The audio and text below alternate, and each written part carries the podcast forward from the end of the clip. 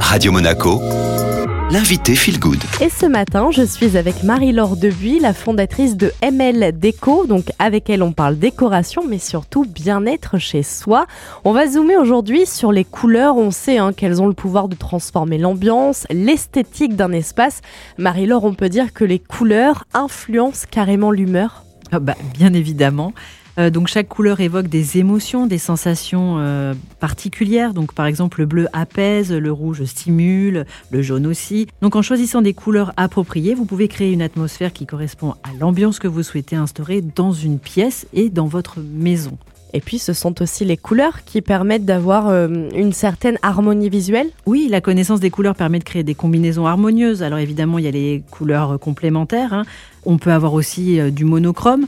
Mais euh, même sur le monochrome, hein, le total blanc, faut pas hésiter à aller mettre des petites touches de couleur euh, pour justement euh, donner un petit peu de peps à votre intérieur. Donc une palette de couleurs bien choisie peut donner de la profondeur, et c'est là où il faut pas avoir peur du noir. Le noir apporte de la profondeur et on n'en a pas peur. Les couleurs peuvent être utilisées aussi pour mettre en valeur des éléments spécifiques dans une pièce. Dans une entrée, grâce à la couleur, on va pouvoir euh, signifier l'entrée.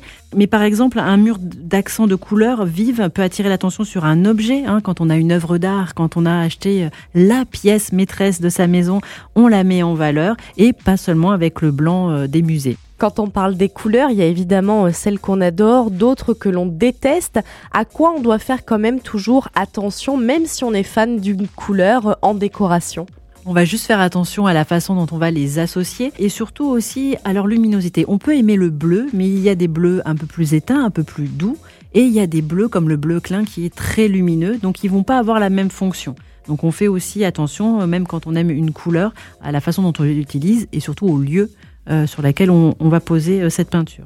Eh bien merci euh, Marie-Laure. Donc si vous avez prévu ce week-end de, tout repeindre chez vous, au moins vous avez les bons conseils. Je vous laisse bien sûr l'interview disponible en podcast et nous on enchaîne avec le retour de la playlist sur Radio Monaco. Belle matinée.